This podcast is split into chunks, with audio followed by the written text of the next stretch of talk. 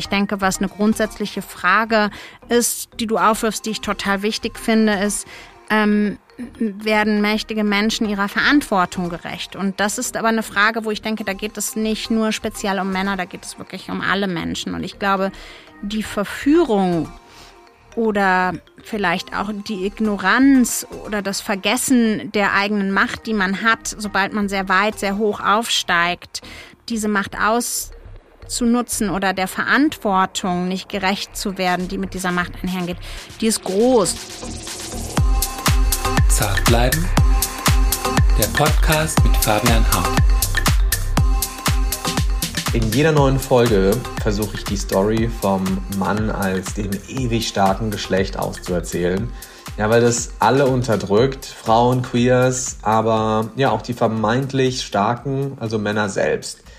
Jede Folge zart bleiben erzählt aber immer auch die Geschichte einer Person, die gängige Geschlechterrollen in Frage stellt und sich traut, ja, für sich selbst einzustehen und für andere. Das macht den Umgang mit anderen nicht nur gerechter, sondern den Umgang mit sich selbst auch ja, ehrlicher. Und heute ist die Journalistin Juliane Löffler zu Besuch. Hi Juliane. Hallo, danke für die Einladung. Schön, dass du da bist. Wir folgen einander ja schon seit einer Zeit auf Twitter, haben uns aber noch nie getroffen und auch noch nie gesprochen. Deshalb freue ich mich, dass wir das heute tun. Juliane, du bist Journalistin, das habe ich gerade eben schon in der Vorstellung gesagt. Du arbeitest beim Spiegel und recherchierst und veröffentlichst sehr viel zu Frauenrechtsthemen. Ja.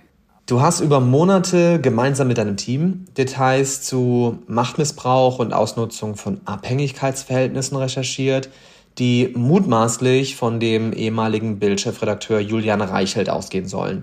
Und diese Verdachtsfälle habt ihr auch offengelegt. Julian Reichelt und auch die Springer Verlagsgruppe haben diese Vorwürfe dementiert. Aber du hast mit deinem Team maßgeblich dazu beigetragen, dass ja eine MeToo-Debatte ausgelöst wurde, eine von wenigen bisher in Deutschland. Julian Reichelt ist heute auch nicht mehr Chefredakteur der Bild. Die Axel Springer Verlagsgruppe hat ihn von seinen, wie sagt man, Aufgaben entbunden und in einer Pressemitteilung formuliert, dass Julian Reichelt Privates und Berufliches nicht klar getrennt und dem Vorstand darüber die Unwahrheit gesagt habe. Für deine Recherchen wurdest du dieses Jahr zur Journalistin des Jahres gewählt. Wow.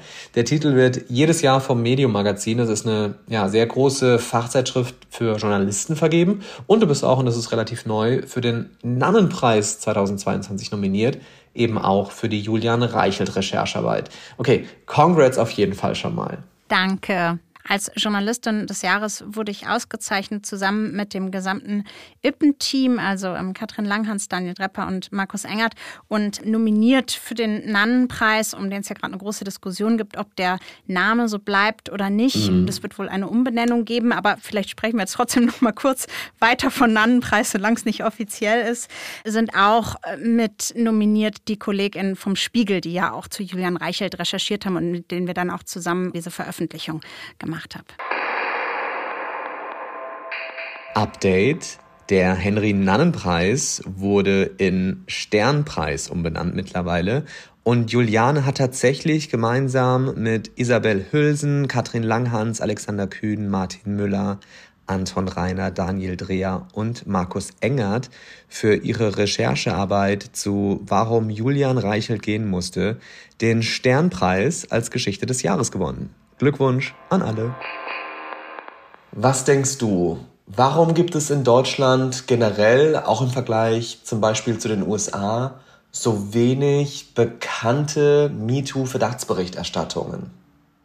Also gerade jetzt im Vergleich zu den USA hat das, glaube ich, ganz stark was damit zu tun, wie Presserecht und Persönlichkeitsrechte funktionieren. Also es hat tatsächlich rechtliche Gründe. In Deutschland sind die Hürden, so einen Namen zu nennen, sehr hoch. Also da gibt es verschiedene Voraussetzungen, die man erfüllen muss. Und dazu gehört, dass man genügend Belege und Belegtatsachen hat, dass es ein öffentliches Interesse gibt an dem, was man berichtet, dass man dann natürlich fair und ausgewogen berichtet und klar ist, es geht nur um Verdacht und nicht um Tatsachen auch, dass man die beschuldigte Person konfrontiert. Das sind so ein bisschen die journalistischen Grundsätze.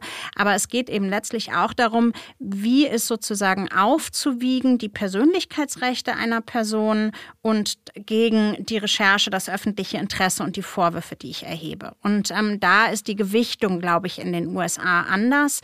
Das führt dazu, dass in Deutschland es eben passieren kann, dass man selbst, wenn wir mit Rechtsabteilungen arbeiten und die sagen, ja, das halten wir erstmal für gerechtfertigt, dass wir hier den Namen eines Beschuldigten nennen, es trotzdem passieren kann, dass man vor Gericht geht und das Gericht sagt, nee, das war nicht gerechtfertigt, hier den Namen zu nennen und die Berichterstattung ist, wird abgemahnt und muss offline genommen werden oder ja, wird sozusagen untersagt. Das hat man gerade so ein bisschen bei diesem Johnny Depp Amber Hart Fall gesehen. Das ist, da geht es ja auch um die Frage, durfte sie ähm, sozusagen auf diese identifizierende Art und Weise über ihn schreiben und sie hat ja nicht mal seinen Namen genannt, sondern dass eigentlich klar wird, dass es um sie geht. Und sie musste ähm, jetzt eine wahnsinnig hohe Summe zahlen, weil das als Fehler sozusagen ihr angerechnet wurde. Und da sind aber die Persönlichkeitsrechte in Deutschland werden von Gerichten sehr viel stärker gewichtet und das macht es ähm, extrem schwierig über diese Fälle namentlich zu berichten. Und ich finde, es gibt eigentlich eine ganze Menge Berichterstattung und kleinerer Texte, die man vielleicht auch gar nicht so rezipiert hat, wo anonymisiert über Fälle berichtet wurde und gesagt wurde, weiß ich nicht, ein Mitglied einer großen Redaktion in Deutschland oder so, mhm. ja. Und es gibt eine ganze Menge MeToo-Berichterstattung, wo exemplarisch Fälle genannt werden, die aber nicht auserzählt werden, also wo kein Name oder keine Details genannt werden. Und meine Erfahrung ist schon, dass diese Berichterstattung so wichtig die ist, sehr wenig Effekt oder ja, also ähm, wir sagen immer so Impact, also passiert was nach der Berichterstattung, sehr wenig Impact erzielt, was klar ist, weil so ein bisschen natürlich keine konkreten Reaktionen auf anonyme Anschuldigungen erfolgen können. Und, ähm, und dann kommt dazu, dass diese MeToo-Recherchen wahnsinnig zeitaufwendig sind. Also die kosten echt, echt viel Zeit. Da sitzt man mehrere Monate dran, manchmal auch mit mehreren Personen. Das heißt, man braucht erstmal Kapazitäten in der Redaktion, dass man sagt, da sitzen jetzt vier Leute acht Wochen an nichts anderem. Und dann brauchen die Verlage sozusagen einmal die Haltung und den Willen, sowas zu veröffentlichen, aber auch die Rechtsabteilungen, die das prüfen. Und auch das haben viele nicht. Ne? Also ich habe auch oft bekomme ich wirklich Vorwürfe von KollegInnen zugespielt, die sagen, wir haben nicht die Kapazitäten, das zu recherchieren oder wir würden uns, wir glauben, da ist viel dran, das kriegen wir rechtlich überhaupt nicht durch. Ja, also wir haben so, also mit Kapazitäten auch gemeint, wir haben keine Rechtsabteilung, die das prüfen und im Zweifelsfall dann auch durchfechten kann. Und da gibt es dann unterm Strich nicht mehr so viele große Redaktionen in Deutschland, die bereit sind, so viel Zeit und Geld zu investieren. Und das, denke ich, hat sicherlich auch was damit zu tun, dass es nicht wahnsinnig viele namentliche Fälle gibt, die in Deutschland bekannt geworden sind. Findest du das gerechtfertigt, dass diese Verdachtsberichterstattungen zu MeToo in Deutschland ein so aufwendiges Manöver und auch eine komplexe juristische Herausforderung ist? Also ich finde es prinzipiell erstmal nicht verkehrt, dass die Hürden an die Recherche so hoch sind, sodass man sich sehr, sehr viel Mühe geben muss, und sehr viele Belege zusammentragen muss, um solche Vorwürfe zu veröffentlichen. Und zwar so viele, dass man sich hinterher eigentlich sehr sicher ist, dass die stimmen. Ja, und nicht das Gefühl hat, ach, mir hat jemand was erzählt, das veröffentliche ich jetzt mal, weil der Schaden, den man den Beschuldigten zufügt, ist sehr, sehr groß. Das muss man schon wirklich sagen. Also es gibt wenig Vorwürfe, die so rufschädigend sind wie Missbrauch und sexualisierte Übergriffe und Gewalt. Ähm, insofern finde ich das schon gut. Die andere Frage, finde ich, ist, wie entscheiden dann im Zweifelsfall bei presserechtlichen Auseinandersetzungen Gerichte? Und da gibt es, finde ich, viel, was überhaupt nicht gut läuft. Ähm, nämlich, dass zum Beispiel Personen vor ein Gericht gehen können in Deutschland und es klar ist, es gibt gewisse Kammern, die über Presserechtsfälle entscheiden, die besonders presseunfreundlich entscheiden. Und das dann bevorzugt einfach Anwälte, die ihre Mandanten, meistens sind das Männer, vertreten, genau dahin gehen und auch wenn sie dort scheitern und so eine Abmahnung abgelehnt wird, zum anderen Gericht gehen können und es dann nochmal versuchen können. Und das finde ich problematisch und das hinterlässt so ein bisschen den Eindruck, dass die Entscheidung, ob man über Vorwürfe berichten kann, sehr stark am Ende von bestimmten Kammern, also auch von bestimmten Richterinnen und Richtern abhängt, die eben eine bestimmte Haltung haben und finden, nö, also so geht's nicht. Äh, so einen Schmierenjournalismus wollen wir hier nicht in Deutschland. Ich spitze jetzt zu, aber das finde ich total problematisch, weil dann hat es eben nicht mehr was mit einer fairen und ausgewogenen Bewertung zu tun, sondern dann ist man auf einmal abhängig von der Haltung von Richterinnen und Richtern, die sehr unterschiedlich entscheiden können. Und ich habe wirklich so abstruse Gerichte Gerichtsurteile im Zuge meiner Recherchen auch schon gelesen, die wenig zu tun haben mit dem Gerechtigkeitsempfinden und auch dem Empfinden von, woran öffentliches Interesse besteht und was auch Infos sind, die in die Öffentlichkeit gehören, meiner Meinung nach.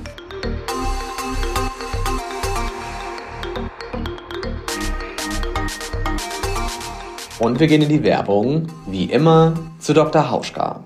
Heute erzähle ich euch mal die Geschichte, wie ich im Oktober letzten Jahres mit meinem guten Freund Colby auf dem Sunset Boulevard, Höhe Echo Park, in seinem Lieblings-Organic-Laden Lassens Natural Foods unterwegs war und er mit mir Pflege, Nahrung und vor allem Ergänzungsmittel geshoppt hat ja, so wie sich das für einen typisch gesundheitsoptimierenden Los Angelito eben gehört. Und wie wir so durch die Regale wandern, am Spirulina vorbei, Richtung Kühltegel zu Pamfu, also Pumpkin Tofu, stehe ich da plötzlich direkt vor einem Dr. Hauschka Regal. Colby, this is the brand I was talking about.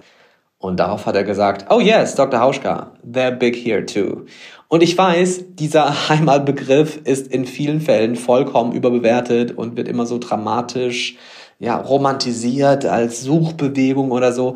Aber wie ich da in Echo Park vor diesem riesigen Regal stehe und da vor mir das Rose Nurturing Body Oil steht, das Rosenpflegeöl, stand da plötzlich auch Bavü vor mir, also Baden-Württemberg, wo ich ja auch herkomme, aus dem badischen Teil, nur ein Stündchen weg von der Schwäbischen Alb, dem Zuhause von Dr. Hauschka.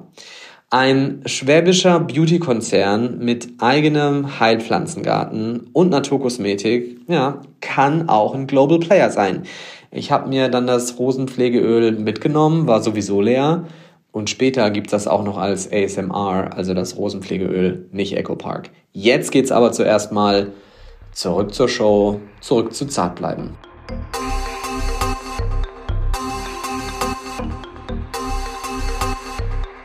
Jetzt hat ja der Fall Julian Reichelt trotzdem sehr große Wellen geschlagen, also für Deutschland. Für die, die da noch gar nicht so belesen zu sind oder vielleicht jetzt auch über diesen Podcast zum ersten Mal davon hören, magst du vielleicht mal ganz ja, kurz skizzieren, was da passiert ist und wie dieses Thema auf deinem Schreibtisch landete?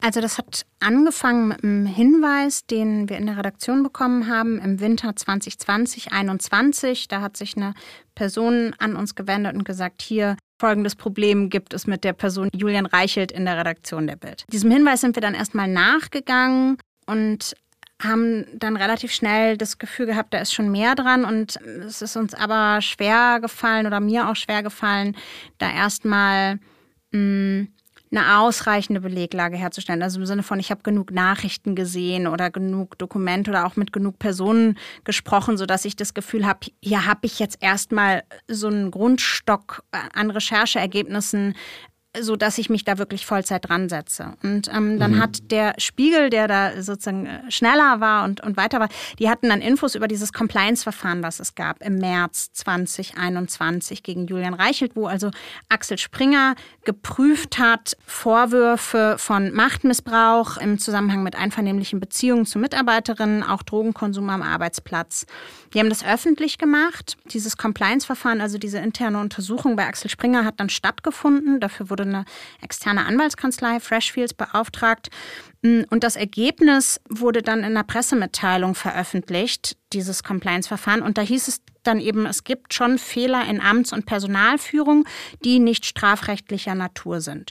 Und deshalb kann Julian Reichelt auf seine Position zurückkehren mit einer Co-Chefredakteurin an seiner Seite und ähm, nicht mehr weiter als Geschäftsführer, kann aber zumindest diesen Chefredakteursposten äh, weiterhin behalten. Und das hat bei Quellen, gar nicht nur betroffene Frauen, sondern auch Personen aus dem Umfeld, die dieses Fehlverhalten beobachtet haben, zu sehr großem Unmut und auch Frust geführt, weil die das Gefühl hatten, wenn jetzt hier nur nach strafrechtlich relevanten Maßstäben beurteilt wird, dann muss erst eine Vergewaltigung vorliegen, bis hier irgendwie jemand seinen Posten verliert oder ja, also die fanden das nicht gerechtfertigt und daraufhin ist die Motivation hatte ich den Eindruck, mit der Presse zu sprechen oder sich auch hilfesuchend an die Presse zu wenden, noch einmal gestiegen. Und danach habe ich angefangen, äh, nochmal intensiver zu recherchieren und habe mit sehr, sehr vielen Personen gesprochen, auch aus dem Umfeld, aus dem redaktionellen Umfeld, ähm, mit Mitarbeitenden, aktuellen und ehemaligen aus dem Haus Axel Springer, auch eben mit Betroffenen.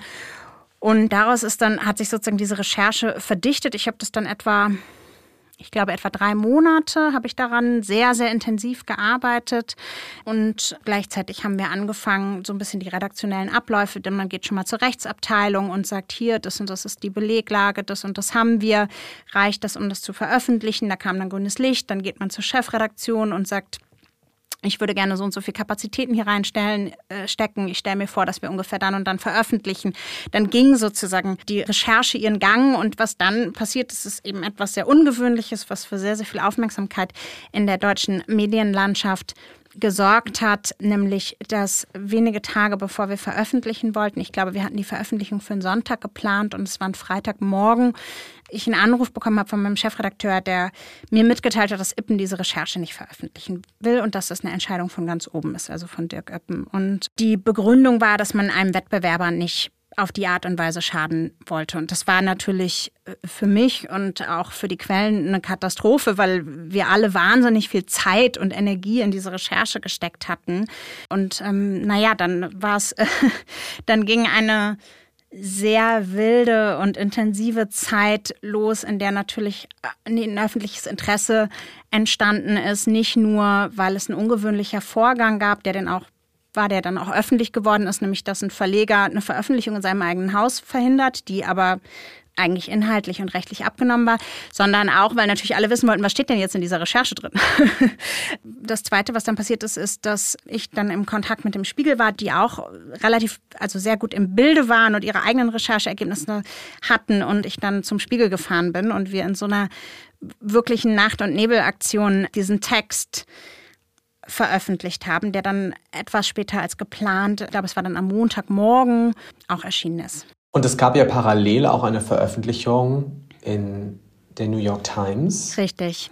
Die Zeitung, die 2017 auch den Harvey Weinstein-Skandal oder die Enthüllungen zu Machtmissbrauch und sexualisierter Gewalt durch Harvey Weinstein aufgedeckt hat. Und dann wurde dieser Artikel veröffentlicht, auch wieder in der New York Times, dass Dirk Ippen eure Recherche zurückgehalten hat. Das hat wiederum einen sehr großen internationalen, ich sag jetzt mal, Hype gegeben. Und was du auch eben meintest, naja, viele waren dann halt so, ja, was sind denn da jetzt für Dinge, die da stehen? Wie ging es dann weiter? Die New York Times hat dann veröffentlicht. Ähm, ich wusste auch, dass diese Veröffentlichung kommt, weil ich wusste, dass die New York Times auch recherchiert hatte. Das heißt, die wussten auch, dass unsere Veröffentlichung kommt. Deshalb war auch klar, da wird dann auch drinstehen, wenn unsere Veröffentlichung nicht kommt. Und diese, genau, diese Geschichte wurde dann im Spiegel veröffentlicht. Und dann ist, hat sozusagen die, die, das öffentliche Interesse, sage ich mal, seinen Lauf genommen. Ne? Also es ist dann natürlich wahnsinnig viel kommentiert worden. Dann ging eine mediale Debatte los, in der es ein bisschen darum ging, zumindest in Teilen, also einerseits würde ich sagen, viel Empörung der Öffentlichkeit über die Missstände, über das, was da wirklich passiert war und über das, was wir berichtet haben. Andererseits auch Debatten um die Frage, ist es denn jetzt gerechtfertigt, was wir veröffentlicht haben? Sind die Dinge, die wir Julian Reichelt vorgeworfen haben, schlimm genug in Anführungszeichen, um das so in der Öffentlichkeit auszubreiten? Ist die Form von Machtmissbrauch die wir da vorwerfen, ausreichend oder schwerwiegend genug, um das so anzuprangern. Dann geht im Prinzip so ein Ringen los um wem glaubt man, ja? Also mhm. und dann einerseits äh, Verteidigung von der Position Julian Reichels durch enge Vertraute von ihm. Er hat ja dann auch noch mal ein großes Interview in der Zeit gegeben, wo er im Wesentlichen gesagt hat, das stimmt alles nicht, was wir berichtet haben und die Vorwürfe seien falsch. Auf der anderen Seite sehr viele Kommentare von aus anderen Medien, die sich die MeToo-Probleme grundsätzlich ja angeschaut haben. Natürlich dann wurde auch viel über diesen Vorgang berichtet mit Ippen, dass eine Veröffentlichung verhindert wurde und dann eben doch zustande gekommen ist in einem anderen Medienhaus, was ja auch ein ungewöhnlicher Vorgang war, weil ich normalerweise natürlich nicht einfach in anderen Medien veröffentlichen darf. Ne? Dafür kann ich meinen Job verlieren, dafür kann ich theoretisch auch eine Schadensersatzforderung erhalten. Also man kann nicht einfach mit den Rechercheergebnissen, die in der Arbeitszeit von einem Medienhaus entstanden sind, weggehen und die woanders veröffentlichen. So funktioniert das nicht. Also es war ein relativ brisanter, ungewöhnlicher Vorgang und dann auch das ist immer, finde ich, üblich bei solchen großen medialen Ereignissen. Das flaut dann irgendwann so ein bisschen ab und dann gibt es andere Kolleginnen und Kollegen, die sich bestimmte Dinge nochmal weiter anschauen. Die Financial Times hat dann ja nochmal ein großes Stück dazu veröffentlicht. Ja. Was waren denn die großen Vorwürfe, die, du hast gerade eben gesagt, auch kontrovers diskutiert wurden? Einige haben gesagt, okay, ist das überhaupt ausreichend, um ihm da in dem Umfang Vorwürfe zu machen? Also was wir im Prinzip in dem Text veröffentlicht haben, ist, dass Julian Reichelt intime Beziehungen zu ihm unterstellten Frauen gehabt haben soll, mit denen er eben einvernehmliche Beziehungen hatte, intime Beziehungen, die aber in einem solchen Abhängigkeitsverhältnis stattgefunden haben, dass Frauen darunter gelitten und berufliche Vor- oder eben auch Nachteile davon gehabt haben und dass das etwas ist, wo er eben seine Position als Bildchefredakteur ausgenutzt habe. Und das, was damit ein bisschen im Zusammenhang steht, ist ein Umgang, den uns verschiedene Quellen als sehr problematisch beschrieben haben, von Macht und Machtdurchsetzung in der Redaktion einer grundsätzlichen Kultur in der Redaktion, die eher als frauenfeindlich beschrieben wurde. Und da haben wir dann eben sowohl sehr detailliert zu einzelnen dieser mutmaßlichen Liebesbeziehungen berichtet, als auch eben zu dieser Redaktionskultur. Kurzer Einschub. Nach unserem Gespräch habe ich von Juliane folgende Sprachnachricht bekommen. Wir haben Julian Reichelt und Axel Springer natürlich vor der Veröffentlichung mit diesen Vorwürfen konfrontiert.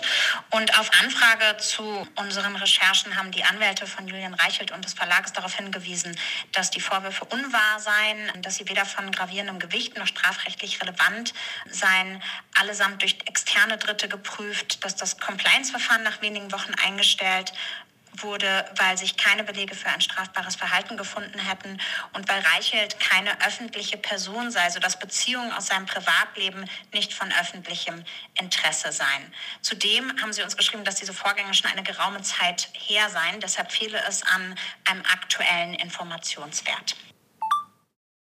Wir haben eben auch davon gesprochen, dass Dirk Ippen verhindert hat, dass diese Recherchearbeit veröffentlicht wird. Du hast auch schon gesagt, dass sein Argument war, er wolle keinem Wettbewerber wirtschaftlich schaden. Denkst du aber, dass das eine Rolle spielte, dass man sich irgendwie ja nicht gegenseitig in die Pfanne haut, dass da einer sagt, hey, einen Kollegen reiße ich jetzt hier nicht in den Ruin? Ja, also mir wird sehr oft die Frage gestellt, ob es irgendwie eine direkte Verbindung zwischen Matthias Döpfner und Dirk Ippen gibt oder ob da irgendeine Form von Kommunikation stattgefunden hat.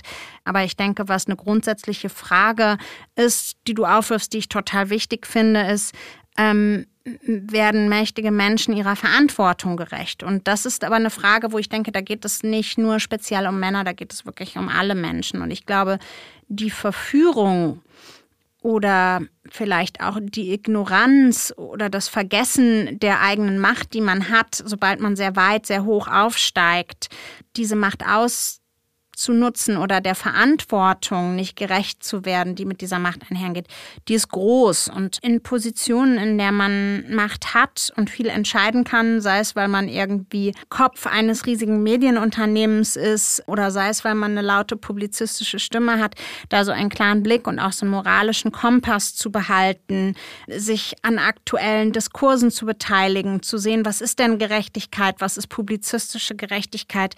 Mhm. Das ist, glaube ich, eine Herausforderung. Und ich würde sagen, wenn man es sich leisten kann, sich über Regeln hinwegzusetzen, weil man so viel Macht hat, dann ist die Gefahr, dass das passiert, sehr groß. Und das ist, glaube ich, etwas, was nicht unbedingt geschlechtsspezifisch ist. Aber man denkt natürlich sofort an so Männerbunde, weil eben die Personen, die in so mächtigen Positionen sitzen, überwiegend Männer sind. Das heißt, wenn es eben zu Machtmissbrauch kommt, gerade aus sozusagen sehr hohen Positionen heraus, dann sind es eben oft Männer, weil da auch einfach viel mehr Männer sitzen.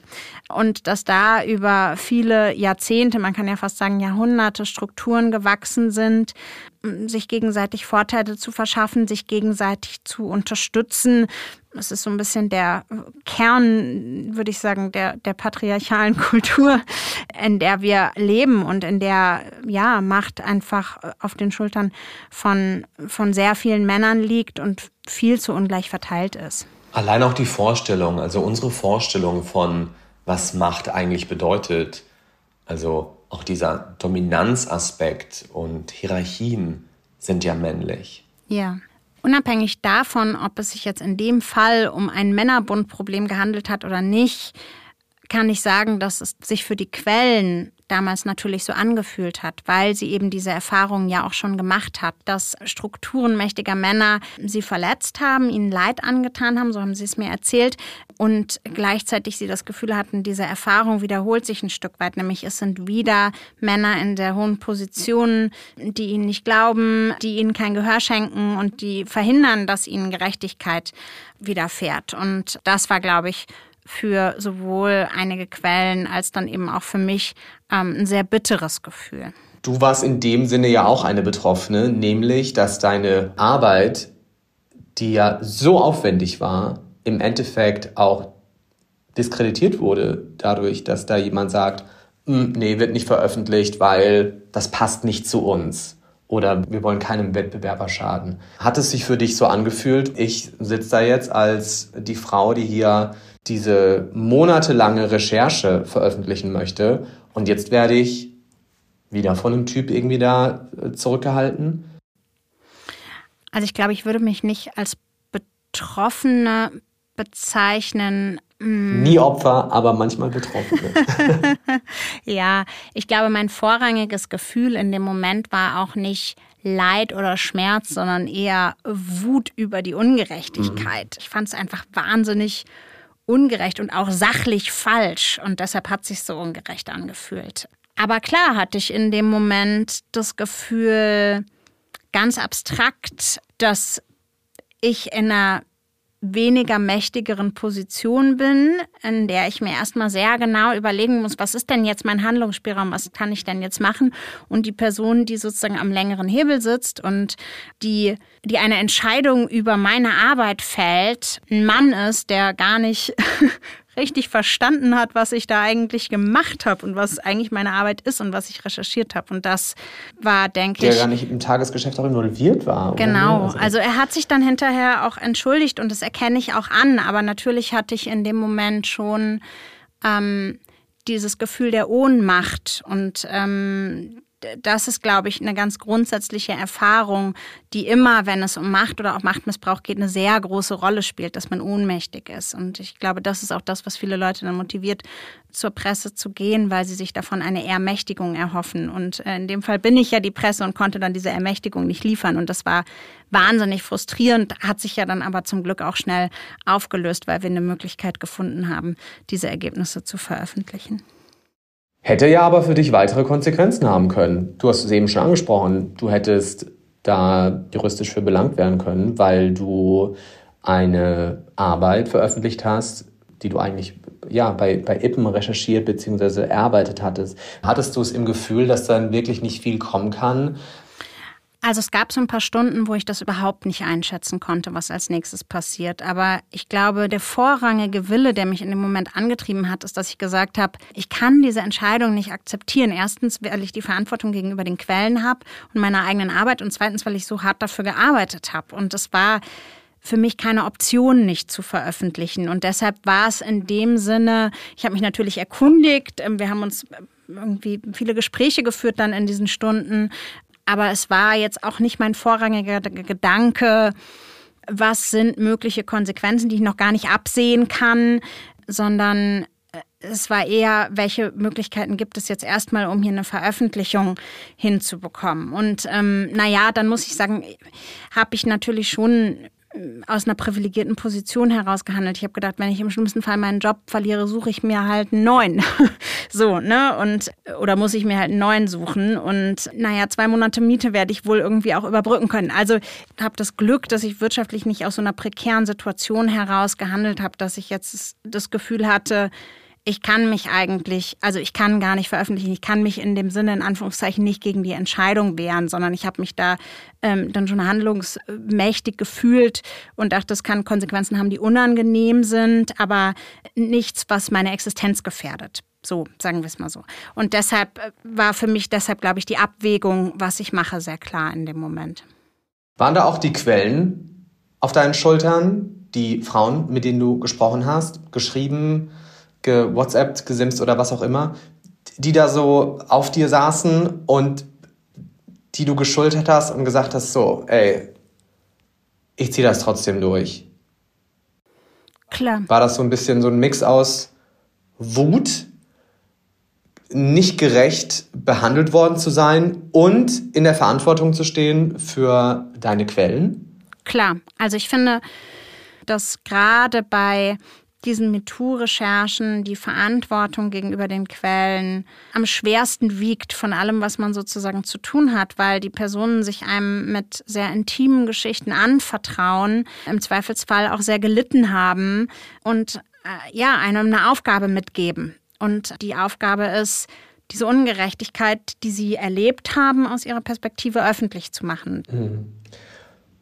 MeToo ist ja eigentlich eine Bürgerinnenrechtsbewegung, die darauf aufmerksam macht, dass eben diese Machtstrukturen und auch diese Abhängigkeitsverhältnisse bestehen und dass Frauen, in den meisten Fällen Frauen, darunter leiden, dass das eben nur sehr schwer auszuformulieren ist, weil man Angst hat vor Shaming oder Konsequenzen juristischer Art, aber auch persönlicher, dass man den Job verliert, dass man ein soziales Umfeld verliert. Also das kam mir durch den Weinstein-Skandal auf in einer sehr großen Reichweite durch soziale Netzwerke, durch Twitter. Alissa Milano hatte das ja damals auch auf Twitter verbreitet oder diesen Hashtag verbreitet. Eigentlich stammt das aber dieser Begriff MeToo oder dieses Hash, dieser Hashtag MeToo stammt von äh, der New Yorker Menschenrechtsaktivistin Tarana Burke. Vielleicht auch nochmal ganz wichtig, das zu erwähnen. Das ist ja immer so das Narrativ, Alisa Milano hat das irgendwie erfunden oder so. Das stimmt nicht. Also sie hat das verbreitet oder Frauen dazu aufgerufen, MeToo zu nutzen und sich selbst eine Stimme zu geben durch diese Tweets. Wenn du mit deinen Quellen sprichst, gibt es Dinge, die du immer wieder hörst? Mm. Gibt es eine Top 3 oder so? Also Top 1 ist eigentlich, dass Personen manchmal denken, wenn sie mir was erzählen, kann ich einfach loslaufen und es veröffentlichen.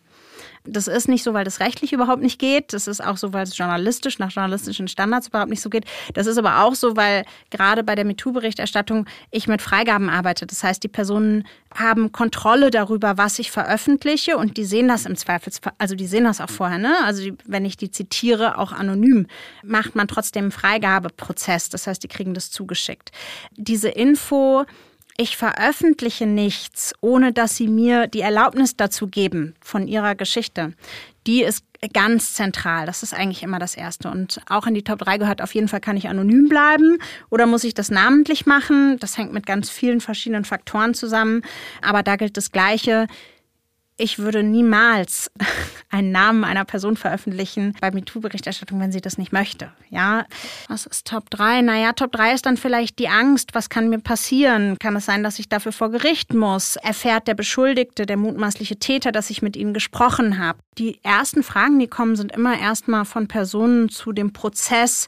Ich wende mich an eine Journalistin. Was macht die denn jetzt eigentlich mit diesen Infos und was bedeutet das für mich? Und da gehört es dazu, in den ersten Gesprächen erstmal ganz viel zu erklären, auch von meiner Arbeit zu erklären, die Möglichkeiten, aber auch die Grenzen aufzuzeigen, auch zu sagen, ich kann jetzt noch gar nicht versprechen, ob ich was veröffentlichen kann. Ich muss jetzt erstmal prüfen und ich muss noch mit vielen weiteren Leuten sprechen und das wird auch nicht innerhalb von einer Woche passieren. Und ich bin übrigens die und die Person und ich habe die und die Arbeiten veröffentlicht in der Vergangenheit. Also es geht ganz viel darum, diese Prozesse, diese Umstände meiner Arbeit zu erklären und auch tatsächlich ganz banal Vertrauen aufzubauen. Also die Personen erzählen mir ja sehr intime Erlebnisse und geben mir sehr intime Informationen.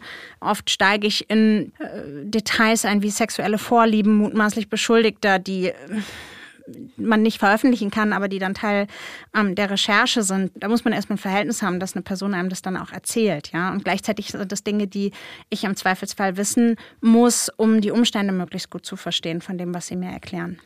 Wenn man Ergebnisse von unterschiedlichen Recherchen zu MeToo liest, dann kommen ja auch immer wieder solche Argumente wie, ich wusste gar nicht, ob das überhaupt noch etwas mit einem beruflichen Verhältnis zu tun hat oder ob das einfach mein privates Problem ist. Kann ich meinen Chef dafür belangen, wenn wir uns privat sehen oder er mir außerhalb von Bürozeiten schreibt? Wo beginnt eigentlich so ein Machtmissbrauch, wo beginnt Sexismus, ja, bis man dann auch versteht, ja, auch ein einvernehmliches Verhältnis kann eine Form von Machtmissbrauch sein. Also diese Chef und Sekretärin, so die Affäre mit dem Boss, das ist ja ein völlig gängiges Abhängigkeitsverhältnis, eine Verstrickung aus Machtmissbrauch und Ausnutzung von Abhängigkeitsverhältnissen und es ist auch eine Männerfantasie. Also wie viele Filme und Serien, deutsche Serien gibt es, wo das auch so völlig ein Gag ist, dass die heiße Sekretärin ihre roten Fingernägel nachlackiert und darauf wartet, dass der Chef ums Eck kommt. Mit solchen Storylines wachsen wir ja auch auf. Ich kenne das noch, obwohl ich seit echt Jahren solche Serien nicht mehr gucke. Aber ich, ich, ich kenne diese ganzen Stories, die, die gibt es. Und wenn einem das dann privat mal passiert, dass man da erstmal die Brücke bauen muss zu Moment, das gehört sich gar nicht so, nur weil es normal ist. Das wäre auch total schwierig. 100 Prozent. Also das schlägt so ein bisschen in beide Richtungen aus, dieses Pendel. Also ich habe manchmal Quellen, die zu mir kommen und sagen, Frau Löffler, ich möchte Ihnen was erzählen, aber ich weiß irgendwie gar nicht, ob Sie das interessiert. Und dann sage ich, ja, dann erzählen Sie doch erstmal. Und dann erzählen die mir Sachen, wo ich sage so, ja, also das klingt jetzt erstmal schon nach strafrechtlich relevanten Vorgängen, die Sie mir schildern, mhm. ja. Es gibt aber auch ein bisschen das Gegenteil, dass Personen kommen und sagen, ich wurde genötigt, etwas zu tun, wo ich dann sage, hm, also Nötigung als Straftatbestand sehe ich jetzt in dem Fall eigentlich nicht erfüllt, auch wenn sich das für Sie vielleicht sehr schlimm angefühlt gefühlt hat. Also das so ein bisschen einzuordnen, ist, glaube ich, was, was man schon auch leisten kann gegenüber den Quellen und auch in solchen Recherchen. Und umgekehrt gibt es auch Personen, also nicht nur welche, die das gar nicht richtig einordnen und einschätzen können, ähm, sondern auch solche, die das eigentlich sehr klar verstanden haben und sagen, mein Chef hat seine Macht gegenüber mir missbraucht und ich finde, das gehört in die Öffentlichkeit und ich erzähle Ihnen jetzt, was los ist. Und deshalb finde ich Verdachtsberichterstattung und MeToo-Berichterstattung so wahnsinnig wichtig, weil sie Personen eben auch Orientierung bietet. Und dieses Hashtag MeToo, also dieses Ich auch, das ist eine Reaktion, die so häufig kommt, dass Personen sich bei mir melden und sagen, ich habe was von Ihnen gelesen und genau das ist mir auch passiert. Und ich möchte Ihnen davon erzählen. Und auch, dass Personen sagen, ich habe was gelesen und da habe ich verstanden, das ist ja bei mir genauso und das war ja gar nicht in Ordnung. Also das, was du eben so ein bisschen geschildert hast, dass manchmal glaube ich, man wie so einen Spiegel von außen braucht, der einem etwas zeigt, sodass man sich dann selbst darin wiedererkennen kann. Das passiert auf jeden Fall immer wieder und ich denke dazu, bei der Frage Machtmissbrauch kommt ja das ist ja kein Straftatbestand. Also es gibt nicht so eine endgültige Definition, was Machtmissbrauch eigentlich ist. Also es ist klar, jemand hat seine eigene Macht missbraucht, um andere zu schikanieren, zu benachteiligen, zu quälen, sich selber einen Vorteil zu verschaffen. Aber es gibt in dem Sinne jetzt nicht ein festes Regelwerk dafür, wann Machtmissbrauch anfängt und wann er aufhört. Und ich glaube, dass über die Veröffentlichung von Recherchen Personen ein Gefühl dafür bekommen können, wo diese Grenzen liegen. Und das ist auch Aufgabe von Veröffentlichungen, von Recherchen ist, diese Grenzen auszuloten und zu sagen, wo liegen die denn eigentlich? Ja, also ne, ist es ein Schätzelein oder ist es der Klaps auf dem Po oder ist es vielleicht überhaupt nichts körperliches, sexualisiertes, sondern ein ständiges Druck ausüben und man weiß gar nicht, warum man sich schlecht fühlt. Hm, all diese Dinge, das sind ja so fließende Beziehungsweisen, die man für sich ja noch nicht mal richtig erklären kann in vielen Fällen. Und das dann auch noch jemandem anderen zu schildern, auch noch Journalistin, da gibt es ja sicherlich auch viele Hürden. Also da gehört schon viel dazu, sich überhaupt das zu trauen und das zur Sprache zu bringen, weil du sagst, deine Top 3 sind, oh Gott, darf ich bitte anonym bleiben und muss ich mich da irgendwie outen, dass ich das bin, weiß der Chef dann oder der Vorgesetzte oder wie auch immer, dass ich diese Person bin, die das gesagt hat. Also sich da jetzt irgendwie so ein Fame rauszuholen oder irgendwie eine Hexenjagd zu starten, das ja auch oft so ein Argument ist. Ich glaube, das sind schon Frauen, die einfach fertig sind mit den Nerven und körperlich, psychisch da total drunter leiden. Ja, das halte ich in der Tat für ein Narrativ, was ich so überhaupt nicht bestätigen kann aus meiner Arbeit. Also diese Vorstellung, dass Menschen Karrieren aufbauen auf MeToo-Fällen, die sie über sich selber veröffentlichen, äh, halte ich für einigermaßen absurd. Welche Karriere sollte das auch sein? Opfer? ja. Und selbst wenn man bekannt wird als Frauenrechtsaktivistin, sagen wir es mal, weil man sich dann besonders viel für MeToo einsetzt, ist es ja dennoch so, dass man so viel Hass und Backlash erlebt. Da muss man nur einmal auf Twitter gucken, dass einem eigentlich klar sein muss, dass auch alles, was man davon an Vorteilen hat, an Empowerment oder wenn man dann als Speakerin auftritt zu, zu, zu Frauenrechtsthemen, dass das mit so einem hohen Preis bezahlt wird. Auseinandersetzung, Hass und Morddrohungen, allem, was dazugehört, dass man da, glaube ich, wirklich nicht davon sprechen kann, dass das jetzt eine erfolgreiche Karriere Karriere sein soll. Also das kann ich einfach nicht bestätigen von dem, was ich beobachte.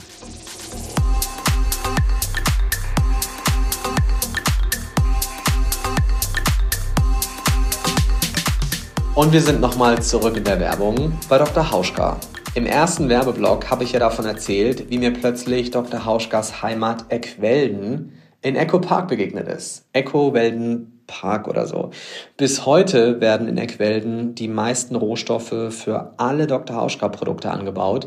Also seitdem Dr. Rudolf Hauschka das Grundstück auch gekauft hat, mehr als 150 verschiedene Pflanzenarten wachsen hier auf einer etwa ja, 2,5 Hektar großen Fläche. Und für alle, die genauso wenig matheaffin sind wie ich, das sind über 25.000 Quadratmeter. Natürlich werden nicht alle Rohstoffe am Fuße der Schwäbischen Alb angebaut. Dr. Hauschka hat weltweit Anbaupartnerschaften, also nicht nur aus Platzgründen, sondern auch aus klimatischen und Gründen der Expertise. Kenia hat etwa eine lange Tradition im Anbau von Macadamianüssen zum Beispiel. Äthiopien ist für das Rosenöl bekannt oder Indien für Rizinusöl. Wie sich das Rosenpflegeöl anhört, das kommt jetzt.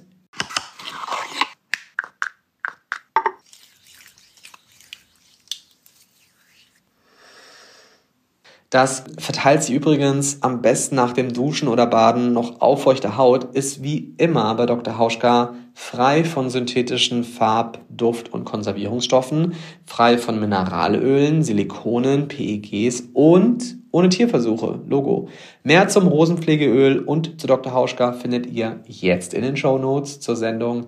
Und damit aber raus aus der Werbung, zurück zur Show, zurück zu Zartbleiben.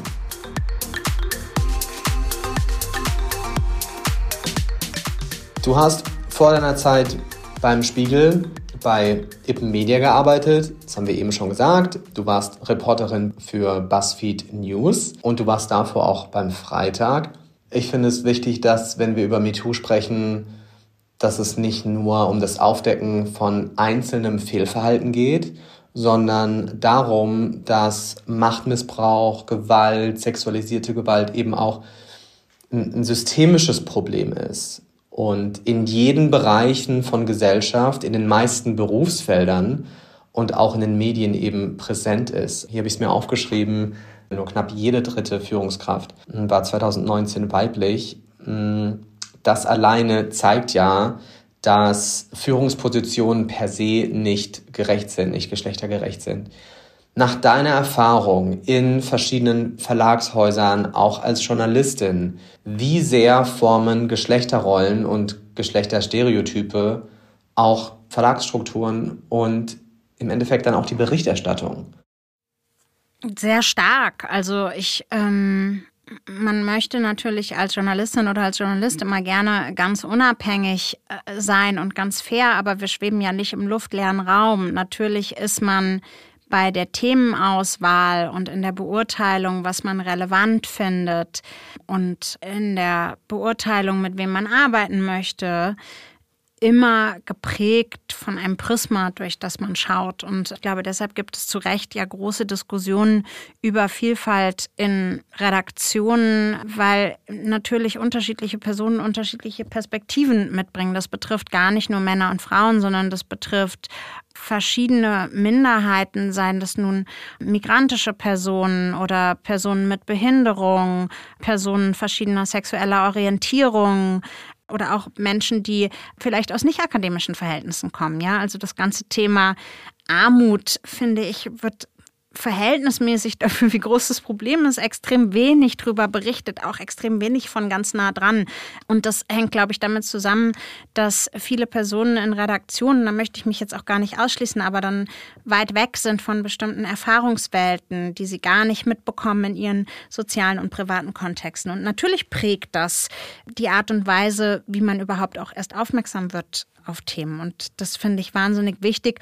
Und das betrifft sicherlich dann eben auch die Vorstellung davon, wie schlimm ist sexualisierte Gewalt? Wann ist ein Übergriff ein Übergriff? Weil es natürlich ein Unterschied ist, ob das jemand beurteilt, der vielleicht vor 15 Jahren, als das alles noch ein bisschen anders zuging in den Redaktionen, vielleicht selbst noch ein paar Sprüche gekloppt hat oder mal jemand irgendwie hier einen Klaps auf den Hintern gegeben hat und das als Normalität erlebt hat, aber aus einer Perspektive, aus der er das selber gemacht hat und sich jetzt fragt, na ja, gut, verstehe ich, dass man das jetzt nicht mehr so macht, aber einen völlig anderen Erfahrungshorizont mitbringt als eine weiblich gelesene Person, die die Person war, die diese Sprüche gedrückt bekommen hat und sich irgendwie zehn Jahre lang darüber geärgert hat und jetzt das Gefühl hat, das ist eine ganz gute Entwicklung, dass das nicht mehr passiert. Ja? Mhm. Und wer da jetzt in den Chefsitzeln sitzt oder auch in Führungs-, überhaupt in Führungspositionen und sagt, ja, das ist ein Problem, darüber berichten wir jetzt mal, dass die Person von diesen Erfahrungen geprägt ist, ist völlig klar. Und deshalb finde ich auch, Institutionen wie ProQuote so wichtig, die das ausrechnen und die sich das angucken.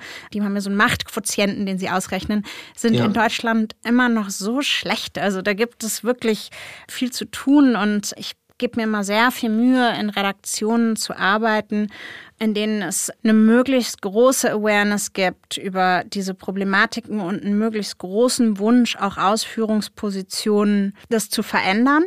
Gleichzeitig muss ich sagen, dass ich in den letzten zehn Jahren, in denen ich als Journalistin gearbeitet habe, vor allem unter Männern gearbeitet habe und meine Vorgesetzten vor allen Dingen weiße Männer waren. Und das Einzige, was ich zumindest persönlich immer versuche, ist, dass ich, wenn ich an Recherchen arbeite oder wenn ich auch an der Position bin, dass ich weiß ich nicht, zum Beispiel eine Fotografin oder einen Fotografen vorschlage, dass ich versuche dann darauf zu achten, dass es möglichst diverse Teams sind. Das ist so das kleine bisschen, was ich, was ich selber machen kann. Und dann eben natürlich auch in den Redaktionen entsprechende Themen zu setzen, darauf hinzuweisen, wenn ich finde, dass das wichtig ist.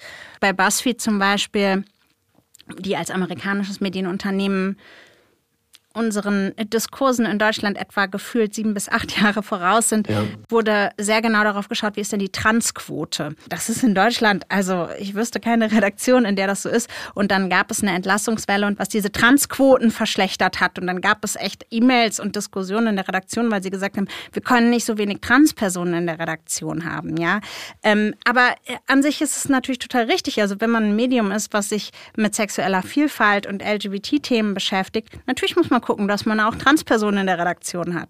Ja. Das Genre, in dem du dich journalistisch aufhältst, also der Investigativjournalismus, ist ja auch eher männlich besetzt. Zumindest ja so aus der Vorstellung, der Tradition, irgendwelche Wirtschaftsheil zu Fall bringen oder so. Da stellt man sich ja auch so einen Investigativjournalisten vor. Wie ist denn deine Realität zu diesen Themen? Was sind deine Erfahrungen? Meine Realität ist nicht, dass ich Investigativjournalismus als männlich besetztes Feld erlebe. Was nicht daran liegt, dass es nicht so ist, sondern dass, wie ich eben gesagt habe, ich natürlich auch darauf achte, wie sieht mein Umfeld aus und wie vernetze ich mich. Und da spielen investigative Journalistinnen für mich eine sehr viel größere Rolle als investigative Journalisten. Und auch wenn ich an Investigativjournalismus an Personen denke, an Vorbilder, an Personen, an denen ich mich orientiere, denen ich folge, bei denen ich gucke, was die machen. Da sind verdammt viele, verdammt gute Frauen da runter. Und natürlich arbeite ich mit auch äh, investigativ arbeitenden Männern zusammen, ist ja klar. Aber es ist schon so, dass es viele junge Frauen gibt, bei denen ich einfach sehr genau verfolge, was machen die, wie arbeiten die, mit denen ich mich auch austausche, ne? wo man sich auch zwischendurch mal anruft, wenn man mal eine Frage hat und sagt, ich bräuchte hier mal eine Einschätzung oder ich habe hier ein rechtliches Problem, kannst du mir mal was dazu sagen? Also da würde ich sagen, gibt es schon ein informelles Netzwerk unter jüngeren Investigativjournalistinnen, was sehr gut funktioniert. Das ist meine meine Arbeitsrealität und das macht mich richtig glücklich, dass es das gibt.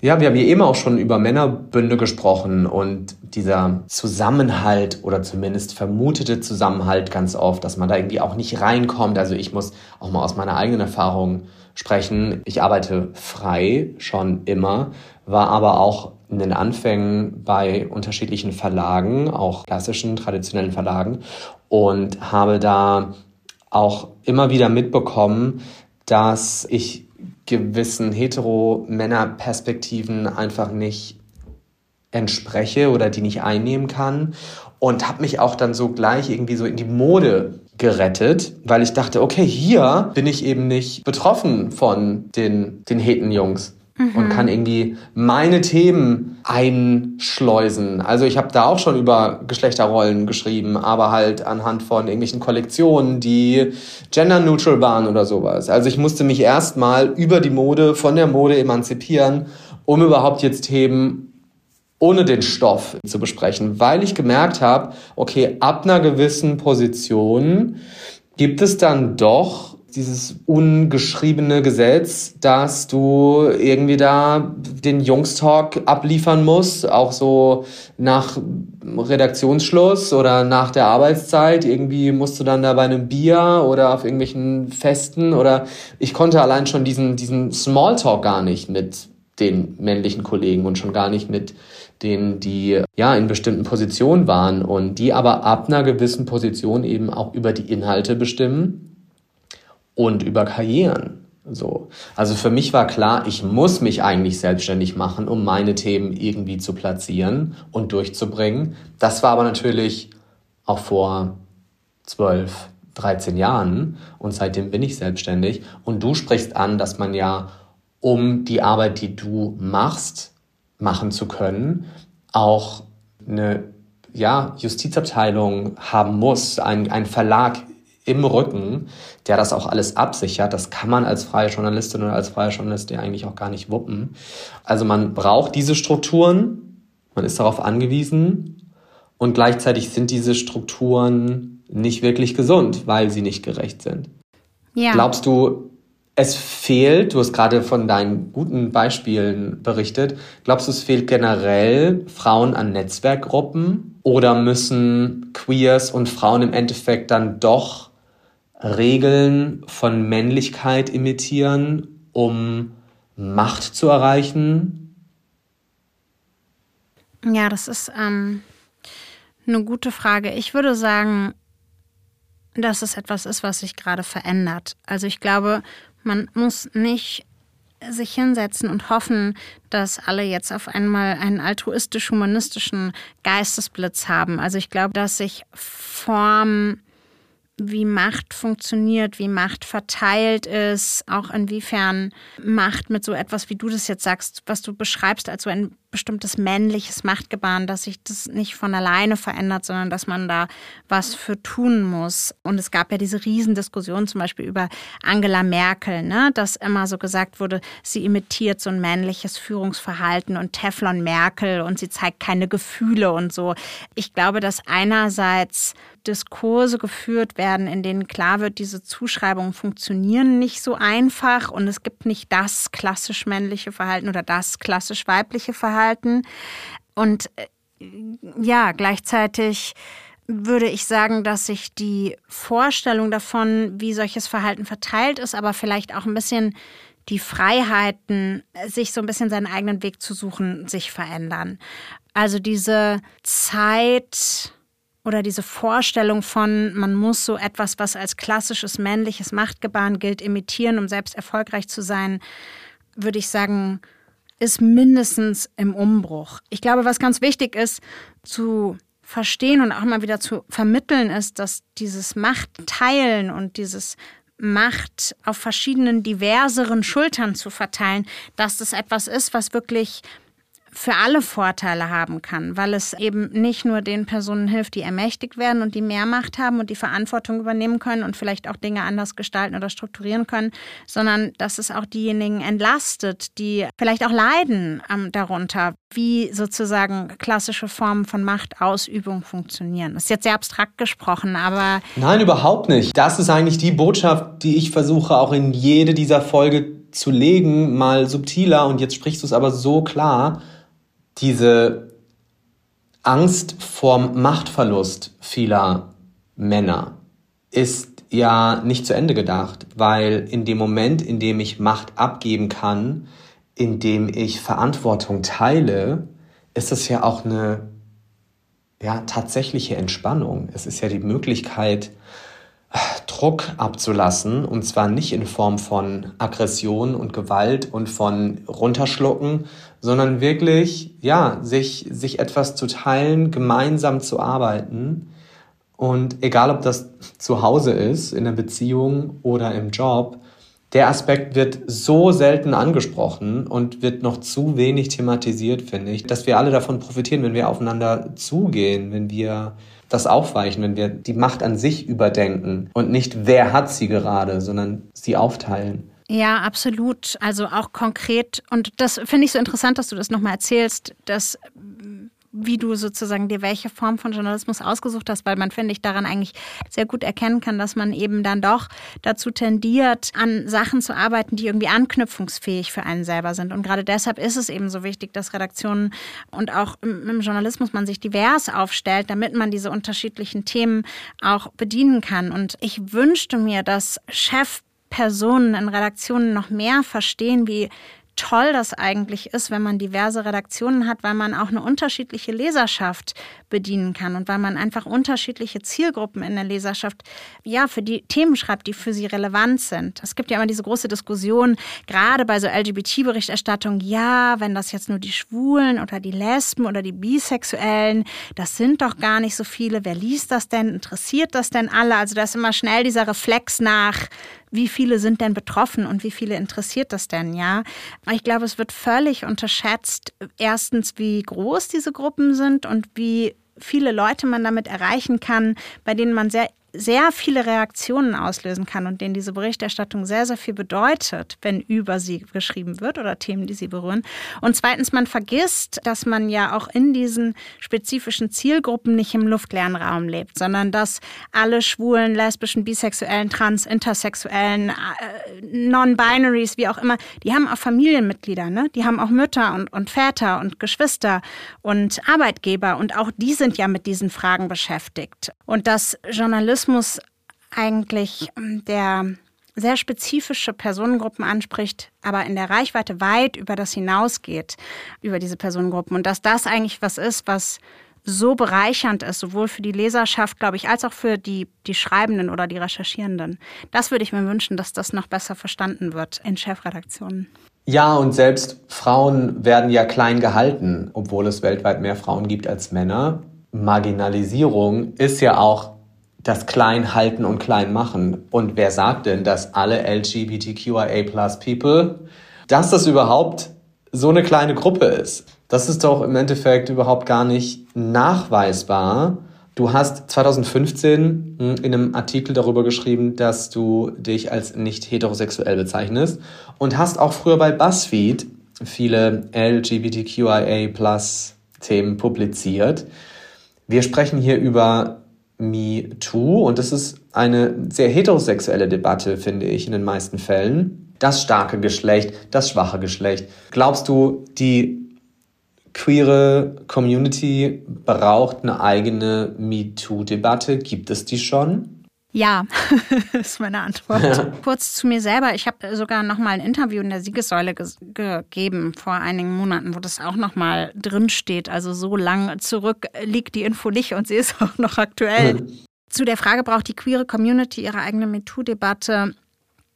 Ich glaube unbedingt. Ich habe eine Recherche gemacht vor wenigen Jahren. Da ging es um sexualisierte Gewalt im Arzt-Patienten-Verhältnis, um einen HIV-Spezialisten in Berlin, die damals in der schwulen Community sehr, sehr viel rezipiert wurde, weil es etwas war, was die Vorwürfe waren weitreichend bekannt über viele, viele Jahre. Es gab sehr viele Personen. Ich glaube, am Ende habe ich mit über 70 Personen gesprochen, die sich als betroffen von Übergriffigkeiten oder auch sexualisierter Gewalt bezeichnet haben.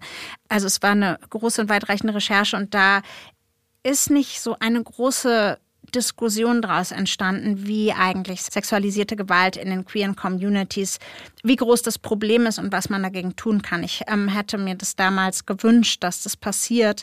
Und ähm, ich glaube auch deshalb, dass das noch so ein bisschen aussteht. Ein Thema, wo ich schon lange dachte, da müsste man eigentlich mal was zu machen, ist ähm, sexualisierte Gewalt oder auch psychische Gewalt in lesbischen Partnerschaften.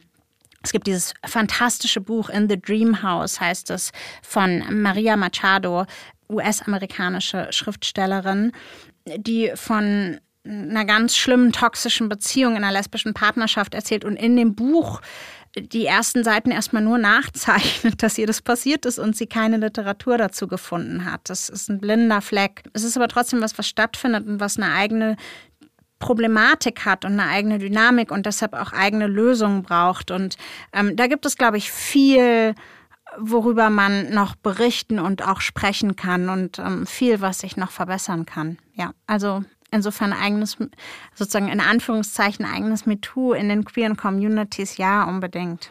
Denkst du, dass ja, trotz der wenigen Verdachtsberichterstattungen zu MeToo in Deutschland allein ja durch die weltweite Debatte darum, dass es auch bei uns da schon Veränderungen gab. Also hast du so eine optimistische Tendenz für uns? Ja, auf ganz verschiedenen Ebenen würde ich sagen. Also einerseits, wenn ich natürlich äh, auf die publizistischen Veränderungen gucke, habe ich schon den Eindruck, dass ähm, MeToo-Berichterstattung so aus dieser Schmuddelecke rausgekommen ist. Und das habe ich vor mehreren Jahren durchaus noch anders wahrgenommen, wo das eher so ein Thema war, was mit sehr spitzen Fingern angefasst wurde. Jetzt habe ich den Eindruck, die Bereitschaft und auch der Wille in Redaktionen, äh, solche Berichterstattung zu fördern, steigt nach der Julian Reichelt-Recherche hat mir eine Kollegin aus einer sehr großen deutschen Redaktion geschrieben, ja, auch bei uns wird darüber gesprochen, dass wir mehr MeToo-Berichterstattung machen sollten und das hat was mit eurer Berichterstattung zu tun. Das hat mich unglaublich gefreut. Das fand ich ein ganz ermutigendes Signal. Dann gibt es Veränderungen wie auf rechtlicher Ebene wie die Sexualstrafrechtsreform 2018, also diese Nein heißt Nein, Debatte. Da hat sich viel getan. Das sieht man auch daran, dass die Zahlen für solche Straftaten sehr nach oben gegangen sind, weil einfach viel besser ermittelt wird und es mehr Möglichkeiten gibt, auch mutmaßliche Täter, Täterinnen zu überführen. Aber auch so Entwicklungen, die so sehr allgemein, finde ich, mit sowas wie Gleichstellung zu tun haben. Also, dass jetzt auf dem nächsten CDU-Parteitag über die Frauenquote diskutiert wird und sie tatsächlich bis 2025 eine Frauenquote von 50 Prozent einführen wollen, ist ja, ne, ne, finde ich, sowohl in ihrer konkreten als auch im symbolischen Wert wirklich nicht zu unterschätzende Entwicklung. Also da habe ich das Gefühl, passiert eine ganze Menge und auch wenn es manchmal Rückschritte gibt oder sich Dinge frustrierend anfühlen, ist es schon auch immer gut, sich das zwischendurch zu vergegenwärtigen. Ich wünsche dir, Juliane, für deine Arbeit und deine Recherchen weiterhin ja, den Mut, den du auf jeden Fall schon krass bewiesen hast. Und ich finde es wirklich unglaublich, welchen Stein du ins Rollen gebracht hast, mit deinem Team natürlich, Vielen Dank, dass du heute bei Zartbleiben warst und ich hoffe, ja, das hat dir auch ein bisschen Spaß gemacht. Vielen Dank, Fabian. Es hat mir sehr viel Spaß gemacht. Danke für die Einladung. Yay. Und wir sehen uns vielleicht auch mal tatsächlich an anderer Stelle. Gerne, ja. Alles Liebe. Zurück. Ciao. Ja, das war eine neue Runde Zartbleiben und wie immer findet ihr alles zur Show jetzt in den Show Notes, also mehr zu Juliane und Julianes Arbeit und sämtlichen anderen Dingen, die wir heute besprochen haben, war ja doch eine ganze Menge. Feedback zur aktuellen oder auch irgendeiner anderen Folge von Zartbleiben, das höre ich mir immer sehr gerne an und lese ich mir auch sehr gerne durch. Gerne als Sprach- oder Textnachricht via Instagram, am besten at Fabian Hart und oder at Zartbleiben. Wenn euch das Gespräch mit Juliane Löffler gefallen hat, ja, dann würde ich mich natürlich freuen, wenn ihr uns bei Apple Podcasts oder bei Spotify eine gute Bewertung geben wollt. Und das, ja, hilft einfach Zartbleiben weiter zu wachsen und auch von mehr Personen gehört zu werden. Also klick, klick doch mal kurz rein. Das wäre richtig nice. So, das war's jetzt aber. Wir hören uns beim nächsten Mal. Bis dahin, macht's gut. Zart bleiben. Der Podcast mit Fabian Hart. Der Zartbleiben Titelsong heißt Darkwater und ist von Ben Ross Davis. Zartbleiben ist eine Achtung Broadcast Produktion.